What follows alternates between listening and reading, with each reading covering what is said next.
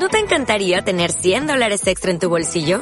Haz que un experto bilingüe de TurboTax declare tus impuestos para el 31 de marzo y obtén 100 dólares de vuelta al instante. Porque no importa cuáles hayan sido tus logros del año pasado, TurboTax hace que cuenten. Obtén 100 dólares de vuelta y tus impuestos con 100% de precisión. Solo con Intuit TurboTax. Debes declarar para el 31 de marzo. Crédito solo aplicable al costo de la presentación federal con TurboTax Full Service. Oferta sujeta a cambios o cancelación en cualquier momento.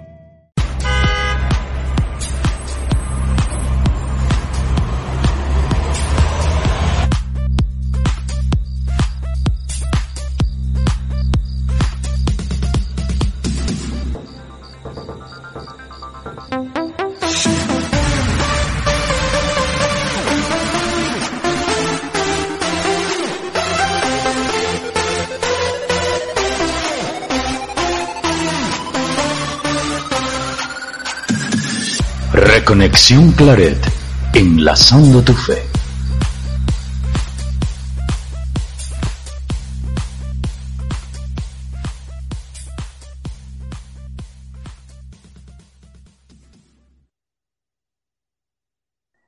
Buenas noches. Perdón, una falla técnica al final. Estamos ya. Buenas noches a aquellos que nos siguen. Eh, los saludamos con afecto. También en las distintas cabinas ahora temporales. Bego Ara, buenas noches. Hola, muy buenas noches. Estamos en la edición 97, a cuatro programas con este, de llegar a la edición 100 de este proyecto iniciado hace ya prácticamente dos años. Y, y bueno, como sabemos, llegando a la 100 tenemos pensado una renovación, vamos a reinventarnos, como está ahora de moda esta palabra, en este proyecto. Ya lo iremos por ahí compartiendo con ustedes. Pero el tema de hoy, como lo hemos eh, anunciado en nuestras redes, lo hemos compartido, tiene que ver con el apoyo psicoemocional del coronavirus. Eh, esto coincide también porque el día de ayer eh, justamente se celebró el Día del Psicólogo.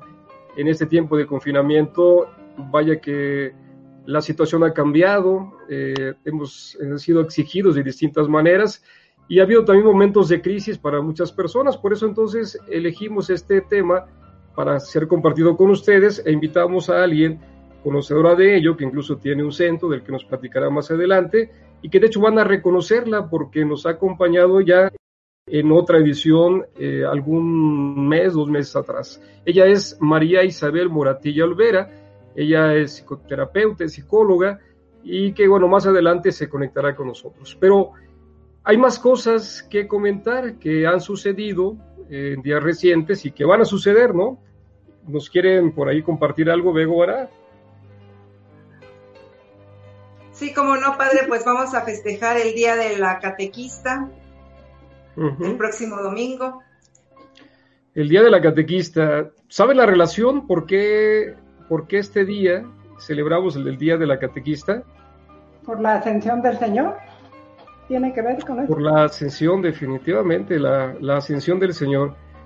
Es correcto. Eh, lo vamos a platicar también en la sección Tu Palabra. Jesús deja un mandato, deja un envío que es evangelizar. Y bueno, vaya que la, la llegada de los, de los eh, o más bien el día del catequés tiene que ver con este envío, ¿no? Justamente viene ingresando, conectándose con nosotros la, la doctora María Isabel a quien saludamos con afecto. Buenas noches, doctora María Isabel. Hola. Hola, buenas noches. Hola, buenas noches, ¿me escucha? Perfectamente, estamos ya al aire y estábamos. Bueno, qué gusto. Ah, qué bueno. Te habíamos presentado ya, María Isabel, eh, y recordando que nos acompañaste hace algunas ah, semanas, eh, justamente hablándonos del cuidado del cuidador.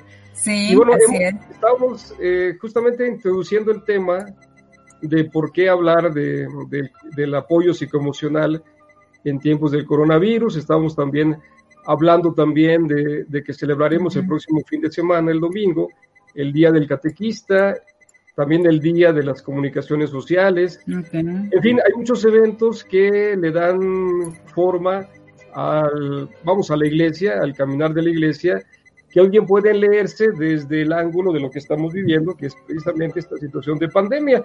Pero, pero bueno, vamos a regresar más adelante para tratar el tema principal que es justamente de lo que tú nos platicarás, eh, Isabel, que es el apoyo psicoemocional eh, en este tiempo de pandemia, ¿no?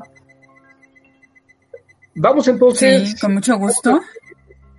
Eh, dejamos, si te parece, introducido así brevemente este tema o estos temas y vamos a cerrar este momento, desde luego agradeciéndote que nos acompañes ahora vía remota.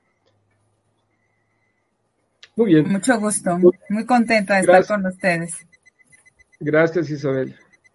Vamos entonces a la primera de las secciones de este programa, Tu Palabra.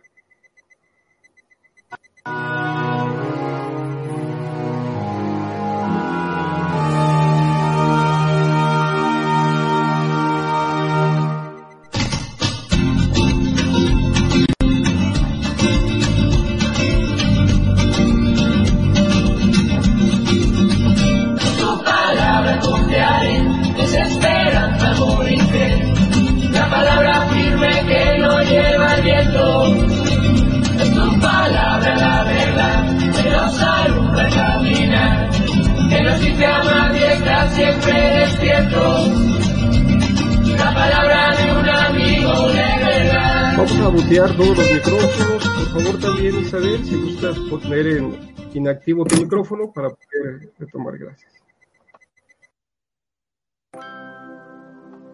Muy bien, pues empezamos entonces con la primera sección eh, titulada Tu palabra. Estamos, como siempre, tomando el Evangelio del domingo siguiente, que ya lo hemos comentado, es, el Evangelio que corresponde a la fiesta solemne de la ascensión del Señor. El Evangelio está tomado de San Mateo, capítulo 28, de hecho es el fin del Evangelio de San Mateo, versos del 16 al 20. Vamos a escuchar el texto. En aquel tiempo los once discípulos se fueron a Galilea, al monte que Jesús les había indicado. Al verlo ellos se postraron, pero algunos dudaron. Acercándose a ellos, Jesús les dijo, Se me ha dado todo poder en el cielo y en la tierra, vayan pues y hagan discípulos a todos los pueblos, bautizándolas, bautizándolos en el nombre del Padre y del Hijo y del Espíritu Santo, enseñándoles a guardar todo lo que les he mandado. Y sepan que yo estoy con ustedes todos los días hasta el final de los tiempos. Pues esta es palabra del Señor. Eh, es un texto muy breve, ¿no? Son apenas cinco versículos. Vamos a enmarcarlo y vamos a comentarlo en este, en este espacio de tiempo. Hemos llegado pues al domingo séptimo, eh, domingo de la ascensión del Señor. Hemos completado seis semanas, arrancamos la séptima semana. Y el Evangelio de este domingo, como lo han visto, está tomado de la parte conclusiva del Evangelio de San Mateo ya no de San Juan, del domingo quinto y cuarto, en los capítulos 14 y 15, en este discurso de despedida de Jesús, ya no tampoco de Lucas, que es el evangelista de este ciclo, eh, porque Lucas ubica la ascensión, justamente como leeremos también el domingo, al inicio de su segundo libro, Hechos de los Apóstoles.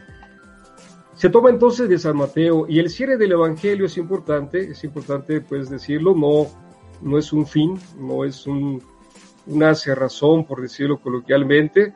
Se termina el Evangelio, pero se abre una etapa nueva de la historia de la salvación, es decir, la etapa de la iglesia, la era de la evangelización, mientras se vive esta sana tensión de la espera de la segunda venida de Jesús. Jesús se va con su Padre, pero regresará como lo prometió. Del texto mismo rescatamos que Mateo ubica el encuentro, justamente este encuentro en Galilea. Eh, otro evangelio lo ubica en Jerusalén, ahí donde Jesús precisamente inició su ministerio. Diríamos es algo como completar perfectamente un ciclo, como decíamos, para comenzar otro ciclo, el ciclo del ministerio apostólico. La última escena de Jesús en la tierra eh, guarda en nuestra mente unas imágenes y las últimas palabras de Jesús a quienes había formado durante tres años, a los apóstoles, en ese momento eran solamente once. Las imágenes nos evocan la manifestación del poder de Jesús que se elevaba y el tremor de los apóstoles, como dice el texto, que se postraron reconociendo esa grandeza y poder. Las palabras de la Dios son en realidad confirmación de su función, ¿no? Me ha sido dado todo poder en el cielo y en la tierra, pero también son un envío, es un mandato también y son una promesa. Jesús consciente de su misión y función en la historia de la salvación, recuerda a los apóstoles la fuerza y poder que le ha sido dado, inmediatamente después, consciente que él fue enviado por el Padre, envía ahora a aquellos que iniciarían la etapa de la iglesia de la predicación, del querigma, este primer anuncio. Acto seguido va pues las indicaciones, como lo hiciera ya también en el primer y segundo envío de su vida pública, insistiendo en hacer discípulos, vayan y hagan discípulos, enseñen los mandamientos y únjanlos con el bautismo, el bautismo en el Espíritu. Al final entonces Jesús termina con esta profunda promesa, esperanzadora promesa, que sigue resonando en los oídos de los creyentes, yo estaré con ustedes todos los días hasta el final de los tiempos. Para enfatizar un aspecto, me referiré también al otro, al otro, a otra narración que tiene Lucas, cuando Jesús parte, eh, dos ángeles aparecen porque los discípulos, los apóstoles, se están viendo al cielo. Y les llama la atención que hacen ahí viendo al cielo. Él regresará como lo ha prometido, es decir, despierten, más bien empiecen a vivir aquello que Jesús les ha indicado. Es decir, es un llamado para todos nosotros creyentes a ser portadores de la buena nueva, a ser comunicadores de esperanza y a ser también eh, transmisores eh, justamente de esta promesa. Jesús está con nosotros hasta el fin de los tiempos y está también en este tiempo especial de crisis que es la pandemia. Y vamos entonces con esta esperanza. Bueno, pues he agotado mi tiempo. Eh, vamos a, dejarlo así para que tengamos tiempo suficiente en la plática con María Isabel. Cerramos entonces esta sección.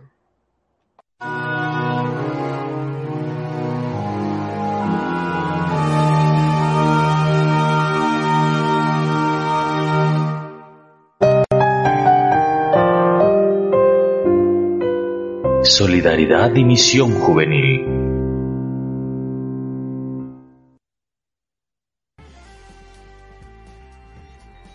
Buenas noches a todos.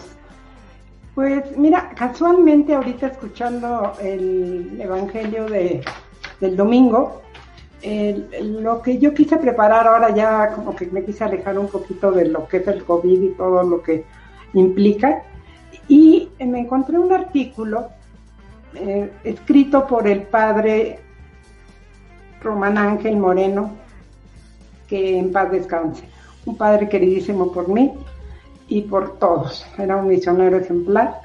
Y en una revista, de la revista Presencia Apostólica, que es de los misioneros claretianos, encontré un, un artículo que se llama Sin confianza no hay fe. Un edificio, para no sucumbir a la inundación o ante el terremoto, necesita estar bien apoyado. Un animal doméstico siente gozo cuando es acariciado se le carguen los brazos. Un niño pequeño se regocija cuando es estrechado afectuosamente contra el pecho de su madre.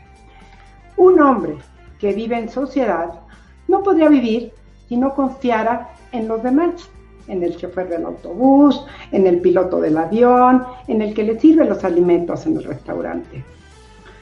Dice el padre Romano, confianza en la vida, confianza en Dios, confianza en sí mismo. En una encuesta que se hizo hace poco en la República Checa, mucha gente al ser cuestionada acerca de la fe que profesaba, respondió, yo no creo en nada ni en nadie. Los más grandes dramas de la existencia humana ocurren cuando no hay confianza en la vida o cuando alguien muy íntimo ha traicionado nuestra confianza.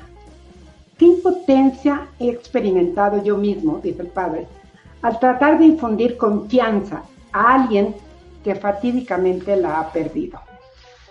Pero la confianza es algo tremendamente subjetivo, algo condicionado fuertemente por la situación actual y por las experiencias anteriores de la persona.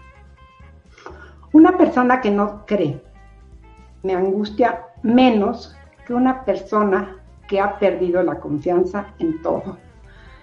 Sé que el no creyente, al final de cuentas, siempre confía en algo, pero quien ya no confía en nada, está muerto.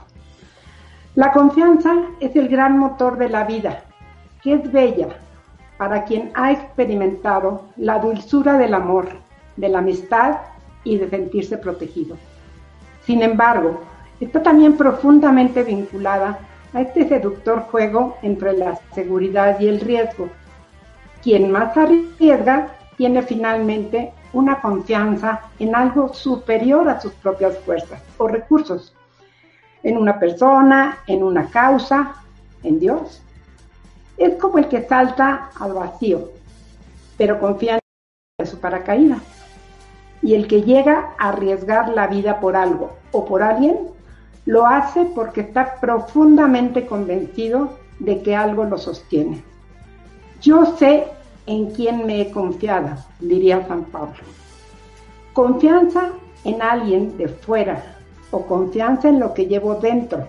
Ese amor recibido e interiorizado que lanza a la calle al niño sin necesidad de que la mamá lo lleve de la mano. Cristo, en los más dramáticos momentos de su existencia, vivió esta tensión entre la prueba suprema de confianza.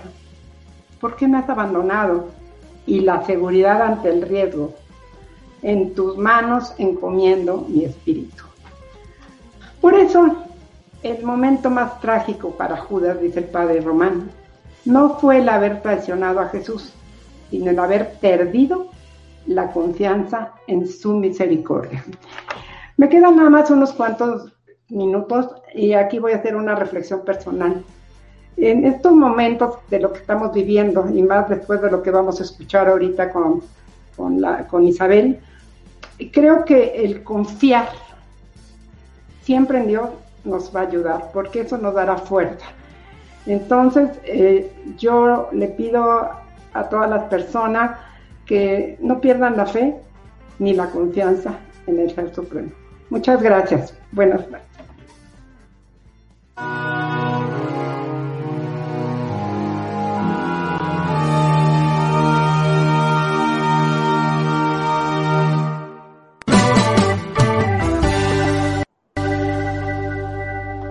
Opiniones.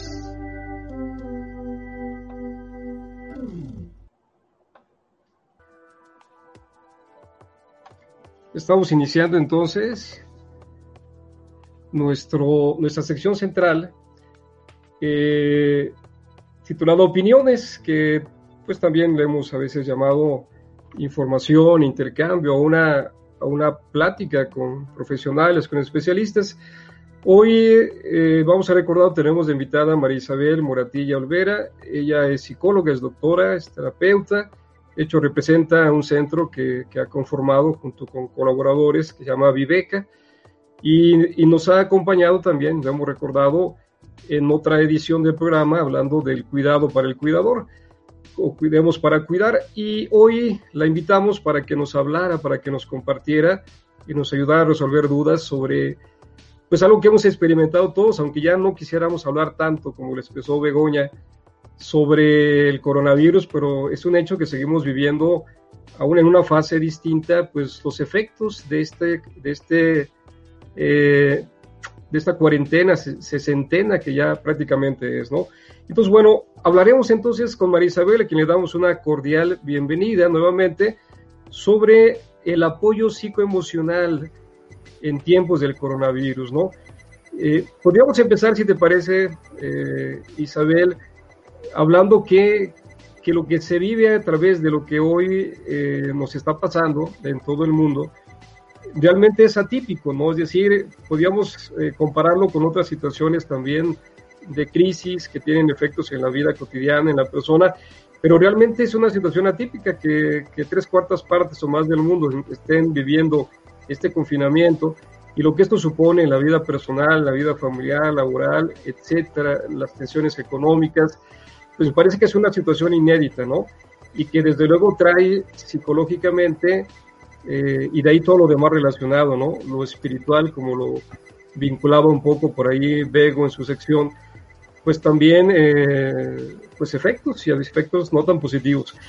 adelante Isabel, si gustas con esta introducción, si quieres eh, hablarnos pues de esto que todos estamos de alguna manera viviendo, sintiendo y a veces no sabemos cómo hacerle frente. ¿no?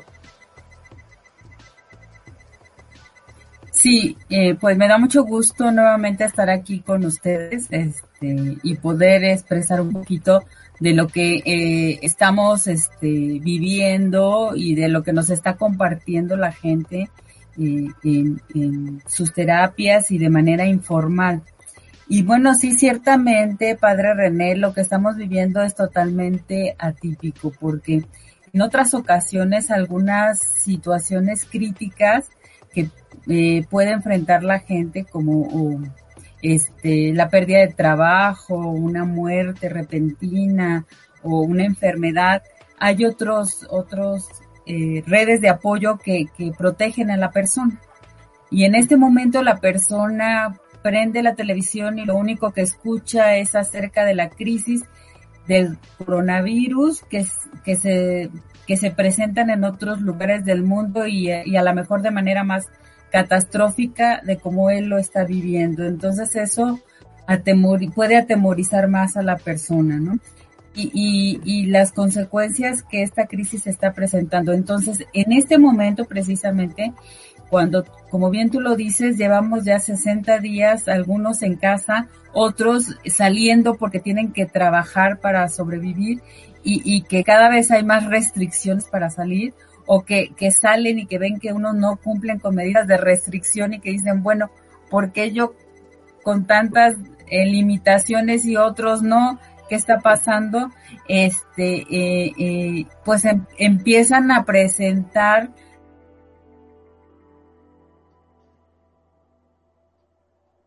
lo que nosotros clínica conducta en nuestras actitudes, en nuestras emociones, y que no nos generan bienestar. Y, y, a eso, bueno, pues típicamente se le ha llamado estrés, se le ha llamado preocupación excesiva por esta situación que, que estamos enfrentando.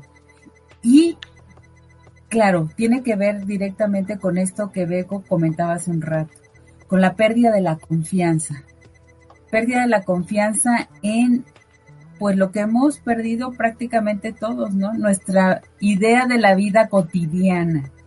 De repente eh, perdimos nuestra cotidianidad como la conocíamos y ahora de repente también nos hablan de una nueva normalidad que no sabemos bien a bien cómo se nos va a enfrentar y entonces esto nos hace sentir pues que, que nos estamos enfrentando prácticamente a como una película de ciencia ficción que hace que nuestro cuerpo reaccione, que nuestra mente genere ideas, que eh, eh, se externen en nuestra relación con los más próximos, con nuestra familia, con los que vivimos.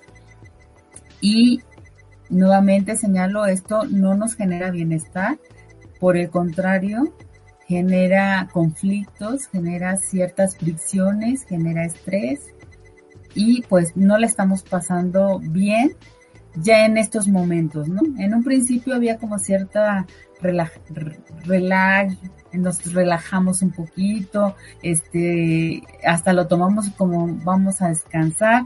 Quienes llevaron el trabajo a casa estaban presionados por sacar el trabajo pensando un poquito en ello, en sacar el trabajo, pero ya después de tantos días esto ya se empieza a convertir en una molestia. No sé si, si quieran hacer una pregunta directa al respecto. Sí, yo, yo, eh, yo veía ¿Quieren hacer una pregunta directa?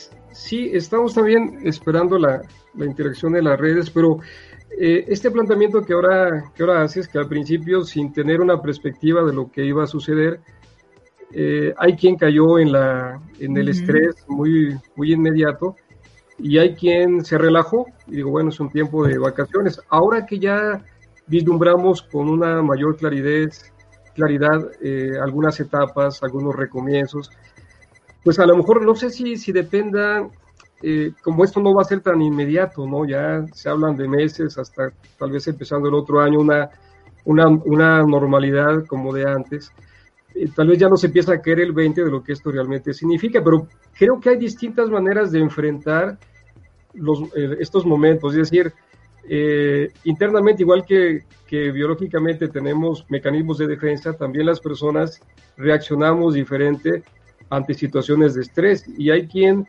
se adapta mejor a una cierta situación o que en general es estresante y hay personas que lo manejan no tan bien, ¿no?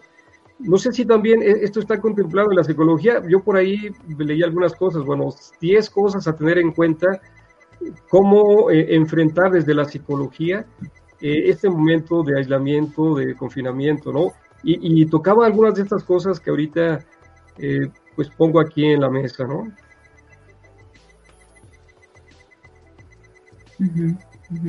Ah, no, claro, por supuesto. podemos ir desde la preocupación, que yo creo que todos en este momento tenemos algo de preocupación porque cambió nuestra vida cotidiana.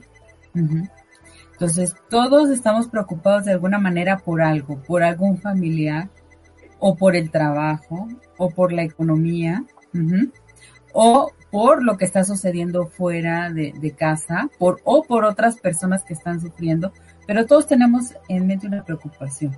Que eh, eh, pero hay quienes ya lo están viviendo como estrés por su situación específica, porque este, su, su economía corresponde a, salir a trabajar este, todos los días o porque su economía corresponde a mercado y, y, requiere que la gente vaya y esté comprando cosas que ahorita no se están vendiendo, este, o porque trabaja en un sistema de salud y se requieren insumos y tiene que estar en contacto con personas que están enfermas. Entonces, el, nivel de estrés va aumentando.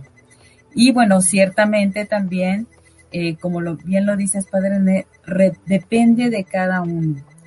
Si yo ya tenía antes un diagnóstico de ansiedad.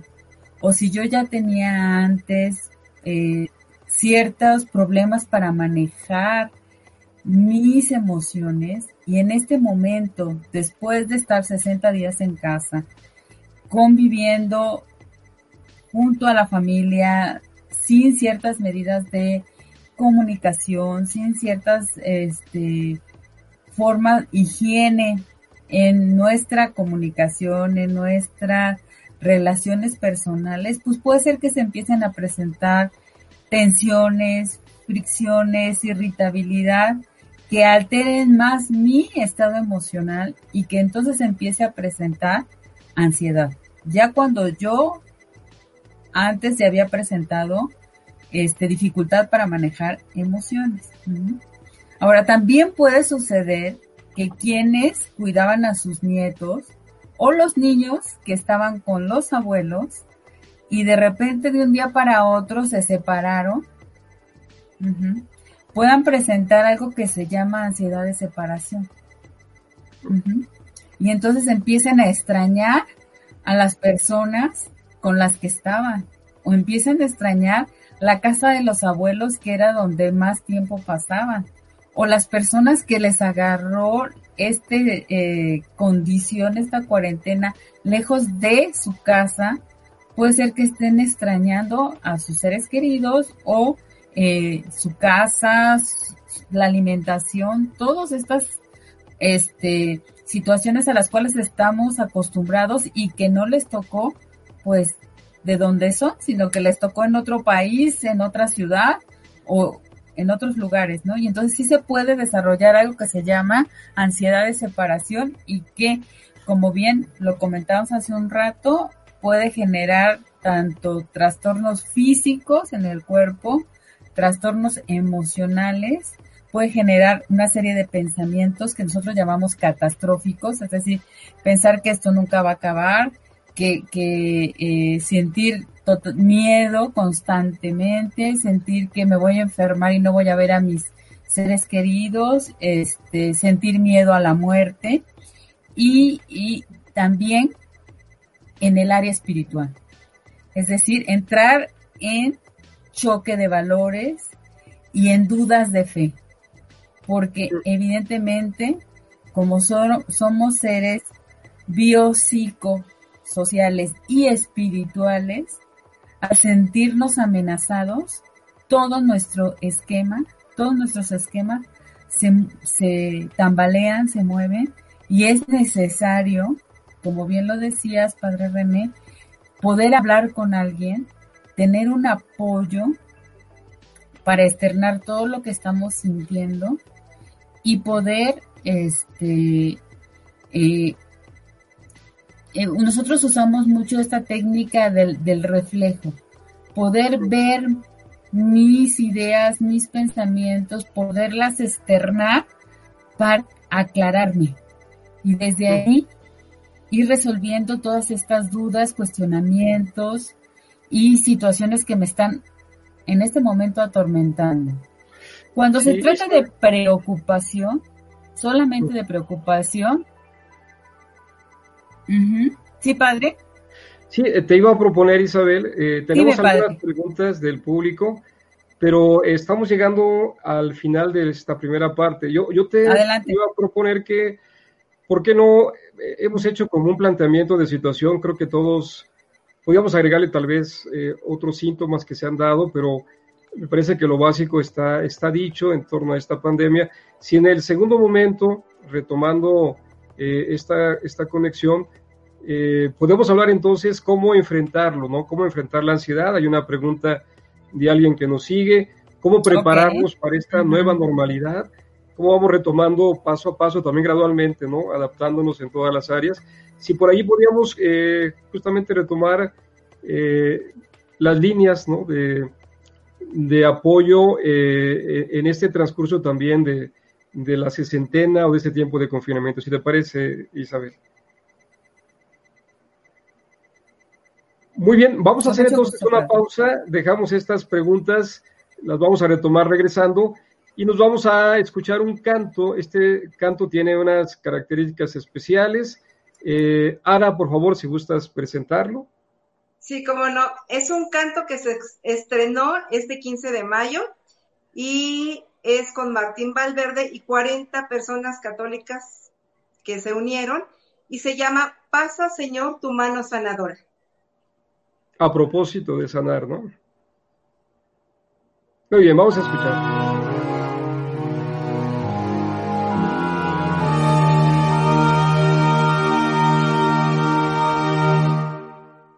El Papa Francisco nos recuerda que todos estamos en la misma barca. Sí, y algunos quienes nos ha tocado remar a través de la música, la oración, la predicación, nos hemos sumado. De todas partes del mundo. Y cada uno dentro de nuestras casas. Para que juntos, ustedes y nosotros, nos unamos en una misma plegaria. A través de esta canción. Pasa, Señor, tu mano sanadora. Vengan.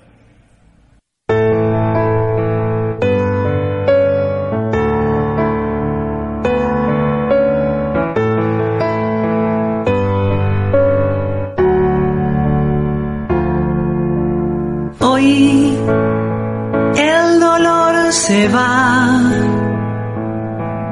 Y en el nombre de Jesús proclamo sanidad. Por sus santas llagas y su sangre que tiene el poder. Hoy proclamamos con Pasa, Señor, tu mano sanadora.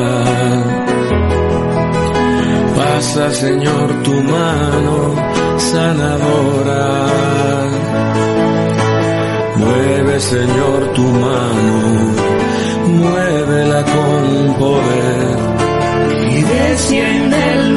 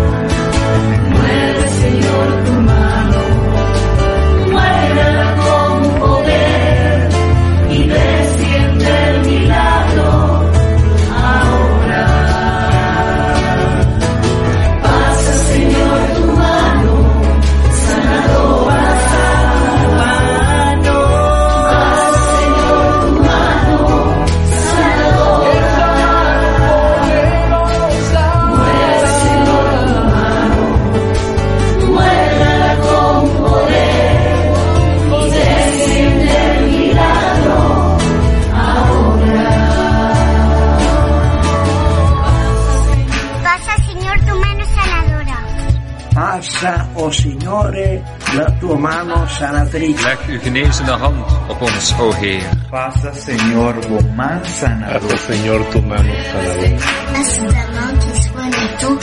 Pasa tu mano sanadora, Señor. Pasa, Señor, tu mano sanadora. Põe sobre nós a tuas mãos.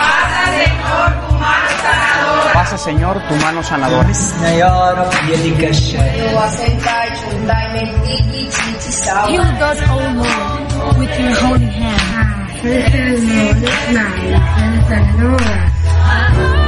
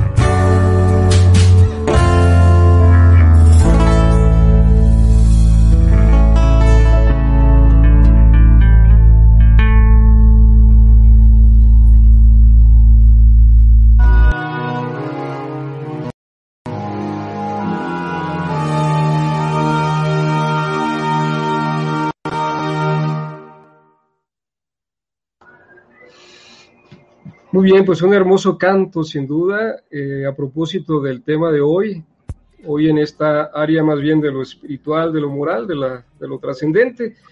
Y, y, bueno, aparte organizado con distintos músicos, ¿no? Músicos de música católica, cristiana, parece que nos da pie también para seguir hablando del tema. Vamos a, a dar eh, a paso a lo que ya anunciábamos, pero vamos a retomar interacciones del auditorio. Vego, si gustas plantear eh, las preguntas o algunos comentarios, por favor. Claro que sí, con gusto. Bueno, eh, Francisco, nuestro compañero de enlazado, dice, la realidad que ahora llaman la nueva normalidad, ¿cómo debemos prepararnos? No sé si quieras, Isabel, que te diga todo y, y tú contestas como puedas o para, no, para que no nos atoremos en cada pregunta, ¿te parece? Luego el siguiente, que es Jesús, cómo podemos manejar la ansiedad y también respondiendo a la pregunta sobre cómo se han sentido estos días, Ingrid nos dice desesperada por no poder salir a hacer mi vida cotidiana. Luego Araceli nos dice, yo a partir de la semana pasada ya perdí la noción del tiempo, ya me desespero y quiero salir corriendo.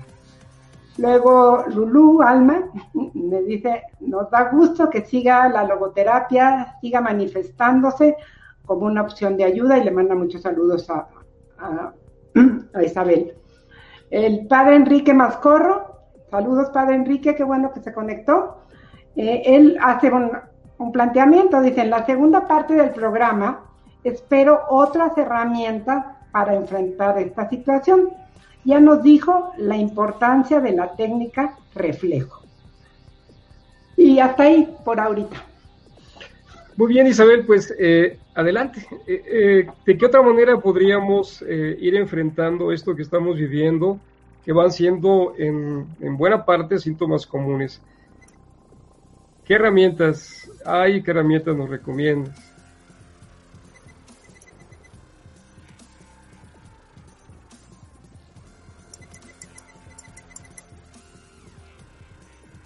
Adelante, Isabel, si gustas. Creo que todavía el, tu micrófono tal vez Voy. no está activado. Que no puedo. Ya, ya, ahora Ah, sí, ya. ya, ya te es que no podía desactivarlo. bueno, muchas gracias. Bueno, eh, voy a hacer brevemente un resumen, ¿no? Entonces, bueno, eh, este malestar que podemos estar sintiendo va de, pre- de- el- que cuando esta se vuelve eh, eh, dada, cuando ya me preocupo de más y, este es cuando es estrés, pues ya ya ya eh, ya no ya perdí mi bienestar, sí, ya estoy irritable, ya me estoy enfermando y del estrés fácilmente, si yo ya presentaba problemas para manejar mis emociones, puedo empezar a presentar ansiedad. Acuérdense que la ansiedad es un trastorno que debe ser diagnosticado por un médico. Hace un rato alguien nos comentaba sobre la ansiedad. La ansiedad es un trastorno que debe ser diagnosticado por un médico especialista, es decir, por un psiquiatra. Los psicólogos podemos identificar ciertos rasgos y a partir de ahí derivamos a un psiquiatra para que él confirme. Pero cuando ya la persona ha tenido problemas para manejar sus emociones, ha presentado miedos excesivos a diferentes situaciones y esta nueva condición que estamos viviendo le ha provocado miedos que no le permiten dormir, no le permiten comer, le ha provocado este pánico, crisis de pánico, entonces sí es importante que vea a, un médico especialista. Y a través del, centro Viveca podríamos considerar una cita con un psiquiatra. O, bueno, en centros, este, eh, en los centros, pues, que se consideran, también Locatel da servicios con especialistas. Eh, pero hay personas que pueden sufrir una crisis de ansiedad transitoria cuando han vivido una separación, por ejemplo, los niños que eran cuidados por sus abuelos, o personas que vivían en una casa y por cuestión de la enfermedad se tuvieron que separar de sus, de sus familiares y ahora están viviendo en otras casas en, eh, o están, les agarró esta situación en otra ciudad o en otro país y este, se presenta esta, esta crisis de, esta ansiedad de separación. Ahora, vamos a ver los, los recursos. Para no sentirse desesperados ni perder la noción del tiempo, sí es importante llevar una rutina. Eh, eh, poner tu calendario y irle eh, poniendo un tachecito, una palomita al día, como a ti más te guste, ponerte una hora de levantarte y una hora para acostarte y un horario para seguir tus actividades. Si no hacías ejercicio, pues tampoco te obligues ahora a hacerlo, ¿verdad? En todos lados nos dicen, haz ejercicio, ejercítate. Si no lo hacías antes, pues no es necesario que ahora empieces a hacerlo, pero sí te recomiendo que procures movilizarte. A veces estando dentro de casa pasamos de un sillón a otro, de una silla a otra. No, procura caminar.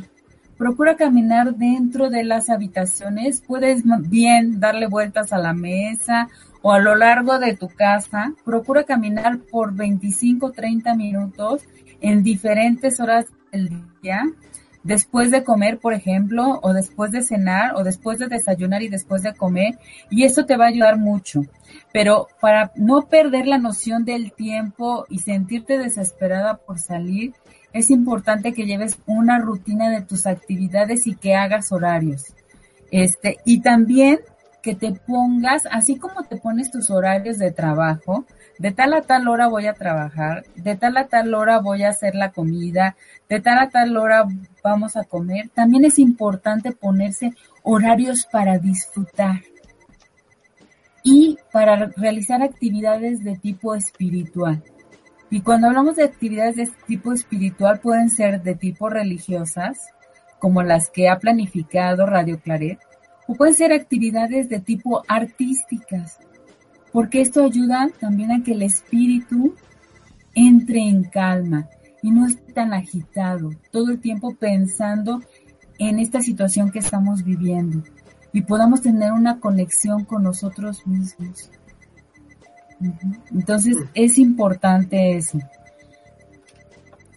¿Qué otro tipo de eh, mm, situaciones podemos ir resolviendo. Cuando solo hay preocupación, la comunicación con otras personas es muy importante. Así que también en tu horario, date tiempo para comunicarte con amigos, ¿por qué no?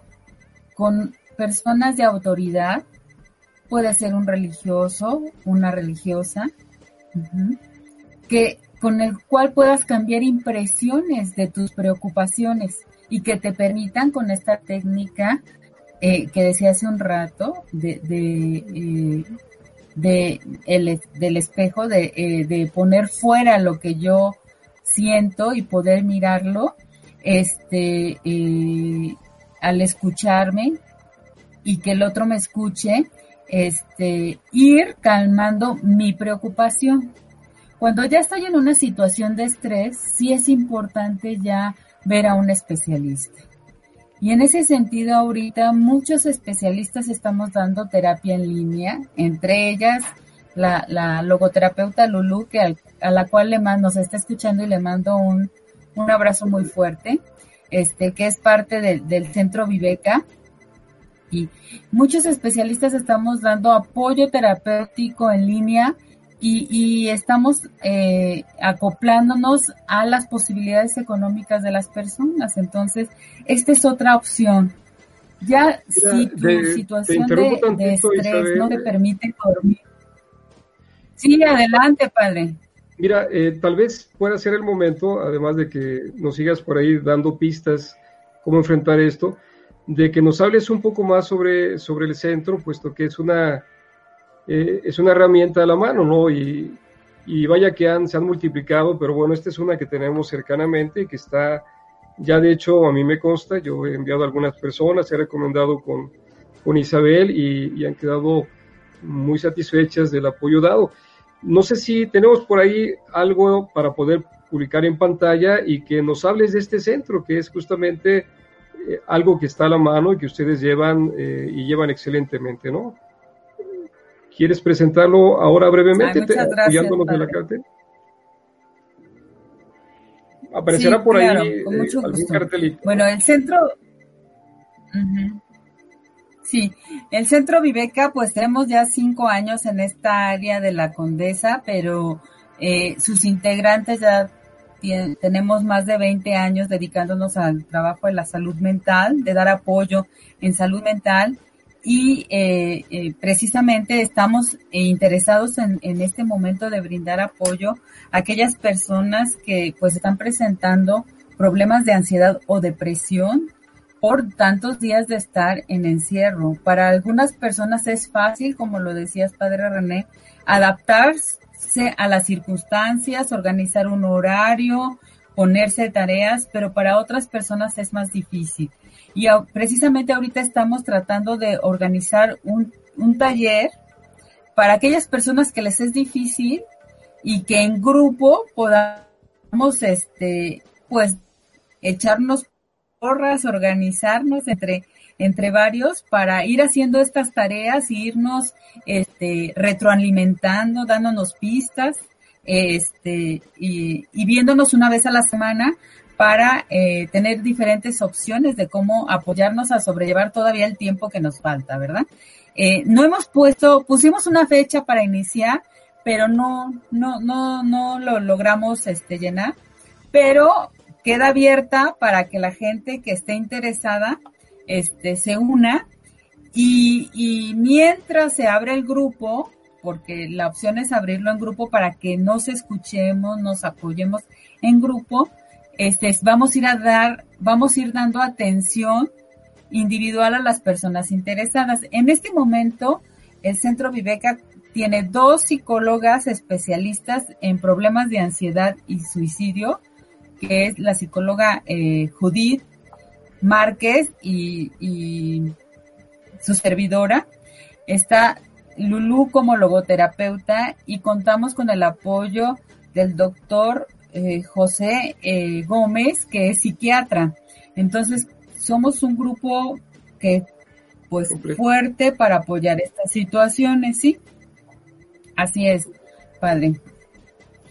Sí, excelente. Esta, esta modalidad eh, de un salón virtual, una, una terapia virtual de grupo, no sé si también ahora que, que se está recurriendo a ello, ¿no? En los apoyos, siempre esta relación pantalla, eh, pantalla con otra persona, de repente parece que limitaba la comunicación, pero tal vez esto en algún momento también desinhiba y permita en algún momento expresar todo aquello que se está sintiendo.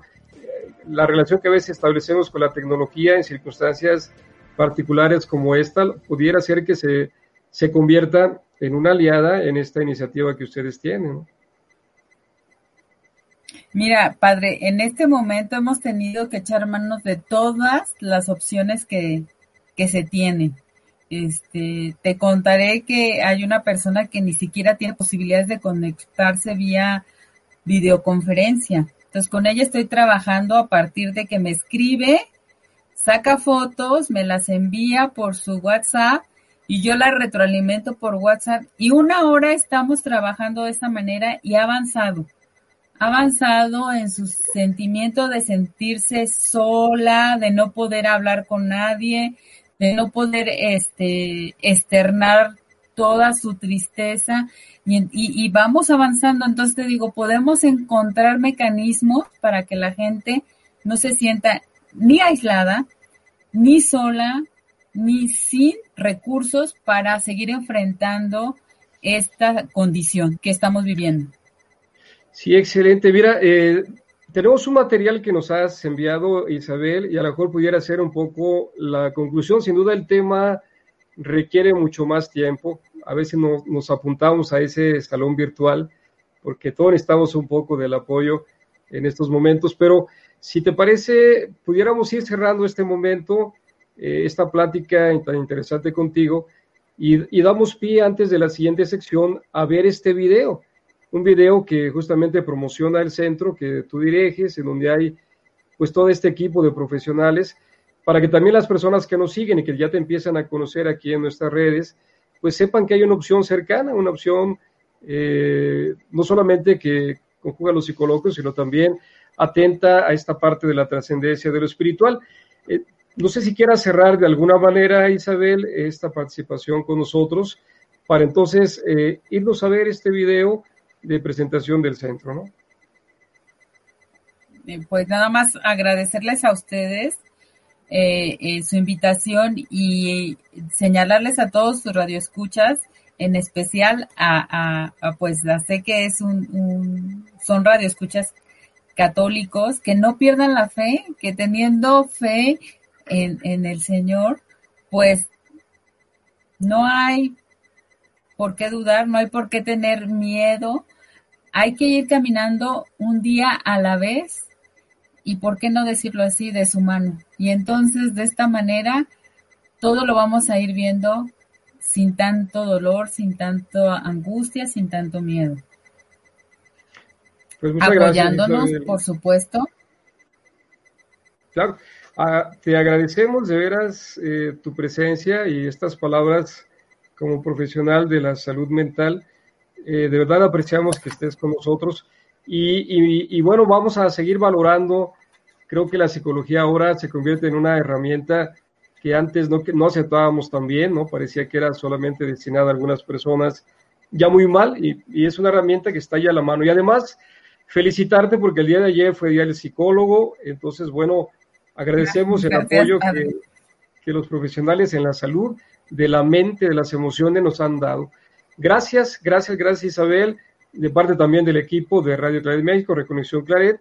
Nos saludas mucho a tu mamá, a quien estimamos también, y desde luego a, tu equipo de Gracias nuevamente y vamos a ver este video gracias. para conocer más el Centro Viveca y después nos vamos a la sección Iglesia hoy. Gracias Isabel, bendiciones. ¿eh? Gracias Padre, gracias a todos. Muy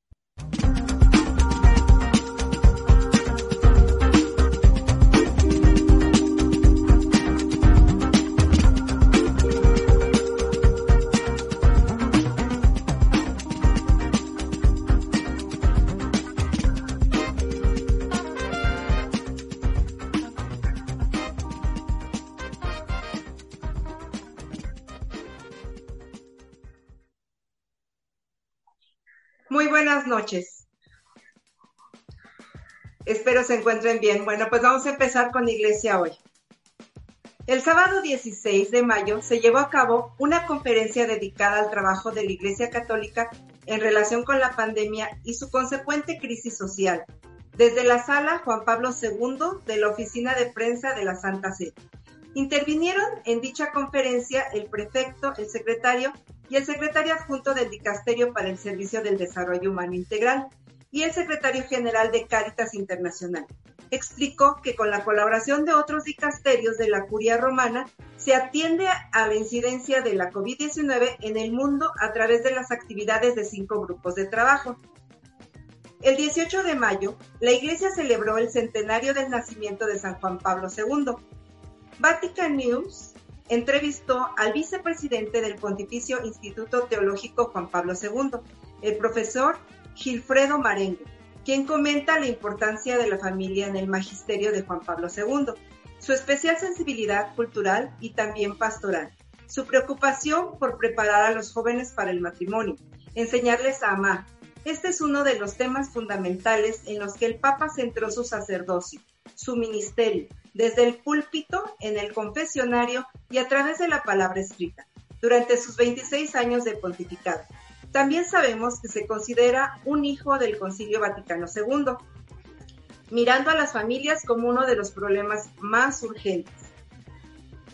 17 de mayo. Tras el rezo del Regina Coeli, Francisco recordó ante todo el centenario del nacimiento de San Juan Pablo II y rogó que desde el cielo él siga intercediendo por el pueblo de Dios y por la paz en el mundo.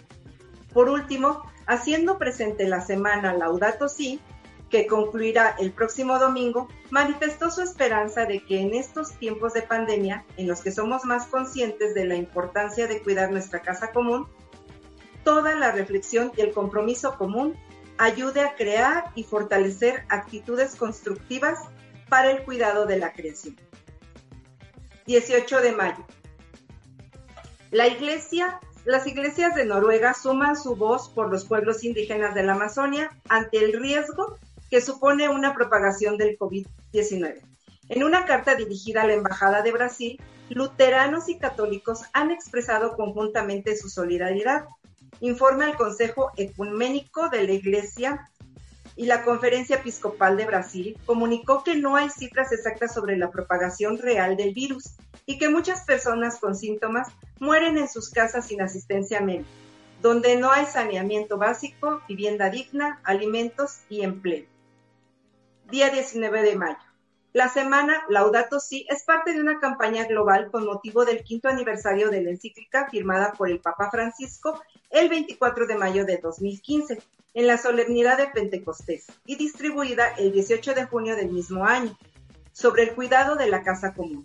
El tema es, todo está conectado y se lleva a cabo hasta el 24 de mayo, cuando al mediodía, hora local de cada país, tendrá lugar un momento mundial de oración, dividida en seis capítulos. La encíclica, que toma su título de la invocación de San Francisco de Asís en el Cántico de las Criaturas, recoge también, desde un punto de vista colegial, diversas reflexiones sobre las conferencias episcopales del mundo y concluye con dos oraciones, una interreligiosa y otra cristiana, por la salvaguardia de la, de la creación. 20 de mayo. Miles de católicos chinos eh, siguieron las misas celebradas por el Papa Francisco en la capilla de la Casa Santa Marta. Desde la primera emisión en directo el 27 de marzo, eh, el número de visitas aumentó a 280 y muchos miles en los siguientes días, con picos de audiencia los domingos, que se realizaban las celebraciones. Eh, por teléfono, las veían por teléfono inteligente a través de WeChat, la aplicación más popular en China así como nosotros que transmitimos todas las este, misas y todo lo que se puede para tener cerca a todos los feligreses, ¿no? Y es todo. Sí, desde luego, lo, que llama la atención de esta noticia es eh, justamente el cristianismo, el catolicismo en China, ¿no? Donde desde luego es una religión minoritaria, Pero como ahora, a partir de esta circunstancia, pues se ha popularizado la misa del Papa a través de una aplicación propia, ¿no? Entonces, bueno, pues sí, es una, es una buena noticia hasta en China. Hasta en China. Está sucediendo. Mira, también yo creo que hay que resaltarlo porque es la noticia de la semana, el quinto aniversario de la encíclica Laudato Si, ¿no? Esta semana es una semana ecológica en todo sentido. Hay reflexiones distintas a lo largo de tantas plataformas y ayer lo tuvieron también enlazados, ¿no? Eh, una, cómo estar siempre comunicados con la creación, con los demás, con Dios. Y yo creo que para eso, así lo plantea el Papa justamente a partir del canto de las criaturas, cómo, cómo encontrar una ecología integral. Yo creo que esto se puede aplicar ahora que vayamos regresando a la normalidad, si hemos aprendido a relacionarnos integralmente con todo, creo que encontraremos este saneamiento que, nos hace falta, porque hasta, hasta, eh, hasta el, medio ambiente, ahora que el ser humano está en sus casas, empieza a mostrar que salud, ¿no? Quiere decir que, que algo le estábamos haciendo. Así que bueno, la noticia de la semana, entonces, este quinto aniversario de Laudato Si, ¿no? Así es, padre. Muy bien, gracias Sara por esta recopilación de noticias. Estamos ya terminando el programa, creo que nos vamos de manera directa al cierre, si no nos indica por ahí nada el productor, directo al corte. Vamos entonces, además de las preguntas que ya pasamos al aire, que nos hizo favor de responder Isabel, vamos a agradecer la preferencia de las personas que nos siguieron. Empezamos con la plataforma principal, Radio Claret México. Si gustas, Bego, pasar al aire los saludos. Bueno, de hecho ya, ya pasé muchos, porque fueron los que, los que dije en un principio. Ahorita nada más voy a decir lo que, lo que puso, Reiner puso una pregunta, dijo, respondiendo a la pregunta, ¿por qué te gustaría volver a, la normalidad? Eh, Lulú nos dice que extraña a sus alumnos y su vida diaria. Jesús, para continuar con sus proyectos. Y, e Ingrid Dice, para poder seguir realizando mis actividades como lo estaba haciendo, como ir a trabajar, convivir con mis compañeros de trabajo, ir al cine.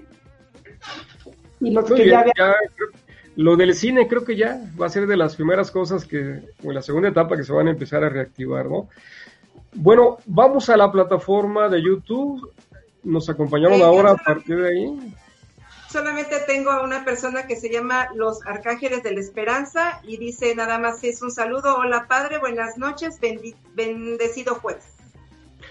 Y bueno, recordemos que estamos también en YouTube, esta plataforma, este canal eh, digital.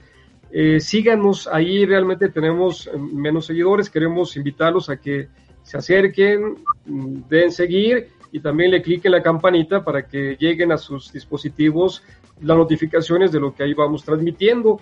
Ojalá por ahí que podamos compartirlo. De la plataforma original, Claretianos en México, hay algunas personas que se hicieron presentes. Agradecemos a la Fundación Kairos, una opción de vida. De hecho, es eh, Amparo, Amparo Llerena de Colombia, que, que, nos ha seguido. Ella muy presente en la obra claretiana, sobre todo en la parte misionera, que ha fundado justamente esta institución Kairos, opción de vida, en un barrio de Colombia.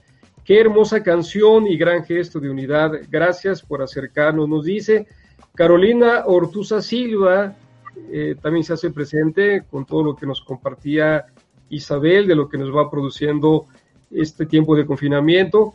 Y agradece pues lo que estamos comunicando. Saludos también de Lili Olvera, tanto a Bego como a Ara. Y manda saludos a la hija de Ara por el Día del Psicólogo el día de ayer. Ay, muchas gracias, Lili.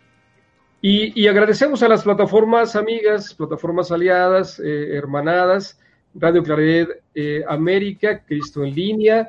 Agradecemos también a las plataformas claretianas que estamos eh, justamente en la construcción de un proyecto de transmisión compartida a Nuestra Señora de la Esperanza allá en Ciudad Juárez, San Hipólito, etcétera, pues plataformas claretianas y vamos comunicándoles el próximo, el próximo domingo, día de la ascensión, habrá otra edición de eh, Cafeteando, eh, conducido por la, madre Dania y por el estudiante Edgar.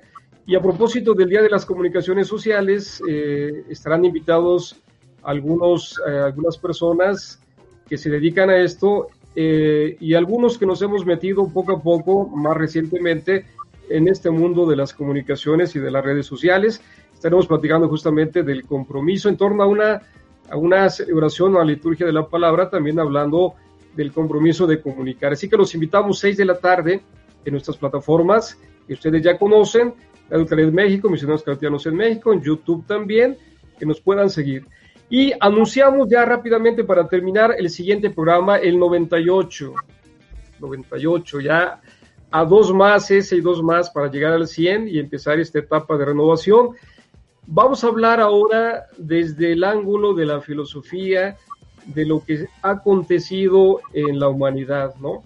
Hay una mirada también filosófica, además de psicológica, y estará con nosotros una licenciada en psicología, perdón, en filosofía, ella se llama Carla Alejandra Hernández Alvarado, y nos platicará precisamente de cómo contemplar lo que significa la filosofía con sabiduría lo que está aconteciendo, qué proyección darle, cómo sacar también enseñanzas para la vida a partir de este ángulo. Así que bueno, están invitados jueves, próximo jueves 28 de, de mayo a las 8 de la noche. Agradecemos su preferencia, gracias nuevamente Isabel, gracias por estar con nosotros. Muy buenas noches. Muchas gracias. Y gracias, gracias a ustedes. Buenas noches. Muy buenas noches y saludos allá a tu mami. Bendiciones. Buenas noches. Gracias, Padre. Bendiciones. Hasta luego. Igualmente. Hasta luego.